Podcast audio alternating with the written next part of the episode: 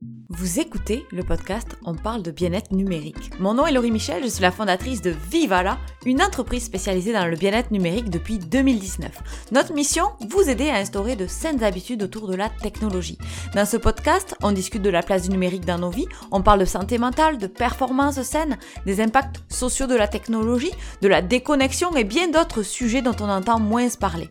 Notre but, s'éduquer, s'outiller, débattre dans la joie et la bonne humeur parce que comme on dit souvent chez Vivala, viva la vida, viva la offline.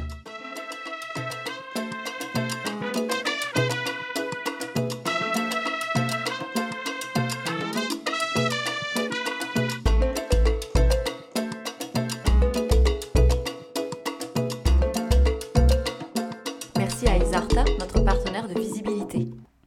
C'est bientôt la période des fêtes et qui dit période des fêtes dit aussi période des photos. Photos de sapin, photos de cadeaux, photos d'activités, photos de famille. Et à cette occasion, je voudrais vous parler de la publication de ces fameuses photos en ligne.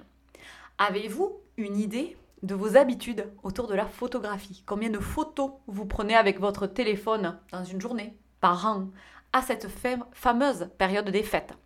Combien de photos sont pertinentes Combien vous gardez Combien sont utilisables Ça, c'est une autre question, n'est-ce pas Selon une étude qui a été euh, publiée en novembre 2023, il y a 57 000 photos qui sont prises toutes les secondes. 57 000 photos qui sont prises toutes les secondes. Ça représente 196 millions de photos à l'heure. C'est énorme.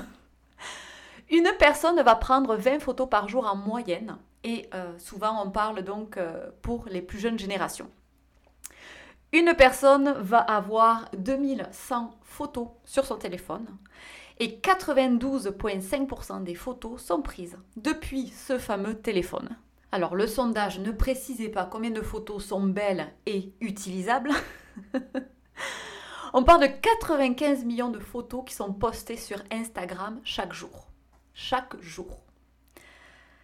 En moyenne, dans une journée, donc selon notre mode de vie, selon notre consommation numérique également, on va visualiser entre 10 et 100 photos par jour. Alors qui dit partage de photos dit empreinte numérique. Et ce sera le cœur de notre sujet aujourd'hui. Qu'est-ce que c'est l'empreinte numérique? On appelle empreinte numérique les données que l'on laisse derrière nous quand on navigue sur le web. Et aujourd'hui, on va mettre vraiment l'accent sur les photos, notamment les photos des enfants dans le contexte des fêtes.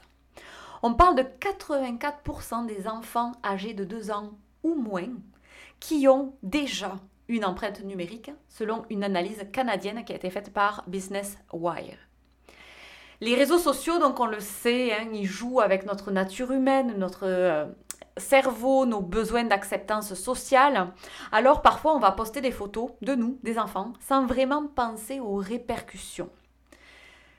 Après tout, quel mal peut-il y avoir? C'est juste une photo, n'est-ce pas? Admettons que vos parents aient partagé vos moindres faits et gestes, goûts, sourires, pleurs sur les plateformes sociales quand vous aviez 2 ans, 5 ans, 7 ans, 11 ans, 15 ans, etc. Les photos, elles ont été vues par leurs amis. Leurs amis Facebook aussi, vous savez, les fameux amis Facebook, qui sont souvent des inconnus. Il y aurait donc sur le web, avant même que vous soyez en âge de décider ce que vous voulez rendre public ou garder privé, une liste sans fin de vos réactions, de vos mimiques, de vos anecdotes de vie. Comment est-ce que vous vous sentiriez? Moi, je peux vous dire que je n'aurais pas aimé cela du tout. J'aurais, euh, je pense, ressenti un petit peu comme une violation de mon intimité. Je me souviens quand j'étais plus jeune, euh, je consommais des magazines de stars, je ne sais pas trop comment appeler ça autrement. Bref, vous savez le genre de bouquin que vous achetez pour votre journée de relaxation à la plage qui regorge de photos de célébrités et en bonus, vous avez ce fameux euh, horoscope de la semaine. je suis sûre que vous voyez de quoi je veux parler. Et je me souviens qu'il y avait des chanteurs, des acteurs connus qui poursuivaient en justice ces fameux magazines de paparazzi, hein, si on, pourrait le rebaptiser comme ça, pour avoir partagé des informations sensibles ou des photos de leurs enfants. Pourquoi? Parce qu'elles voulaient les protéger, protéger leur droit d'être des enfants, protéger leur vie privée. Et aujourd'hui, c'est comme si on a oublié en fait cette, euh, cette pensée-là, cette, cette importance-là, parce qu'aujourd'hui on partage délibérément des photos, des informations qui sont vraiment précieuses. Alors je sais, je sais, on veut la partager à nos proches, cette photo de Emma, appelons-la Emma, pour montrer comme elle est jolie, pour partager aussi, on a l'impression en fait de partager avec ses proches cet instant-là en la partageant, euh, donc cette photo en ligne. Mais avez-vous pensé à ce que dirait Emma, la Emma de demain, par rapport à ces partages?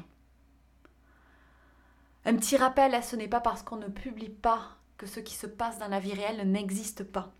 Et à l'approche des fêtes, je voudrais vraiment vous faire réfléchir à vos gestes autour des photographies en famille. Que vous ayez des enfants ou non, il va y en avoir certainement autour de vous. Et un selfie, on le sait, c'est vite arrivé, puis hop, on publie parce que tout le monde aime les enfants, on sait que ça va plaire en ligne. Et la fameuse photo du petit cousin ou de la petite fille d'une amie, elle est partagée en ligne. En plus de créer une empreinte numérique pour la vie entière de l'enfant, il y a un enjeu de sécurité. Peut-être que vous avez vu passer une publicité ces derniers mois pour faire de la prévention vis-à-vis de cela.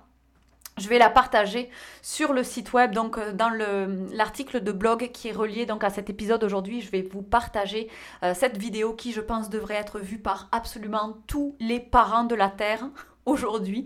Euh, donc on voit une jeune fille hein, se faire faire en fait vieillir les traits grâce à l'intelligence artificielle. Et elle explique en fait à ses parents les répercussions de leurs gestes en ligne sur sa vie future. C'est assez parlant en fait de voir cette, euh, cette vidéo-là. Donc, euh, je vous inviterai vraiment à la partager. Ça, c'est quelque chose que vous pouvez vraiment partager euh, sans limite sur vos plateformes des réseaux sociaux.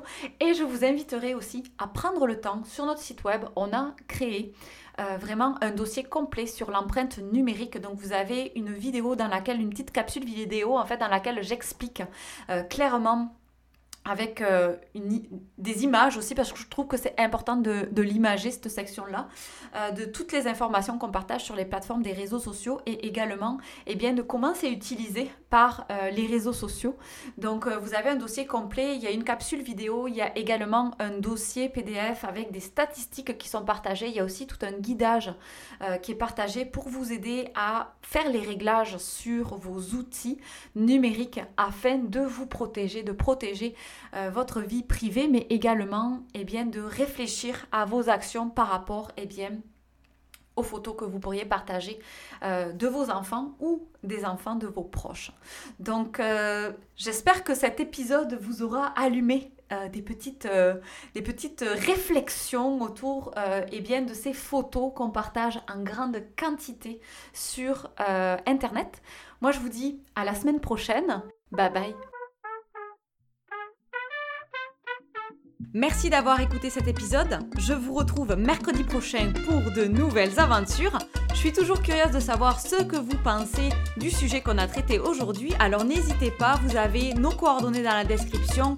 Vous pouvez venir partager vos impressions. Vous pouvez également laisser des étoiles et des commentaires à propos de ce podcast, partagez à votre entourage parce que ça nous aide à diffuser nos réflexions sur cet enjeu sociétal qui est l'hyperconnectivité, la déconnexion, bref, la gestion du numérique en général. Moi, je vous dis vive à la offline, à la semaine prochaine.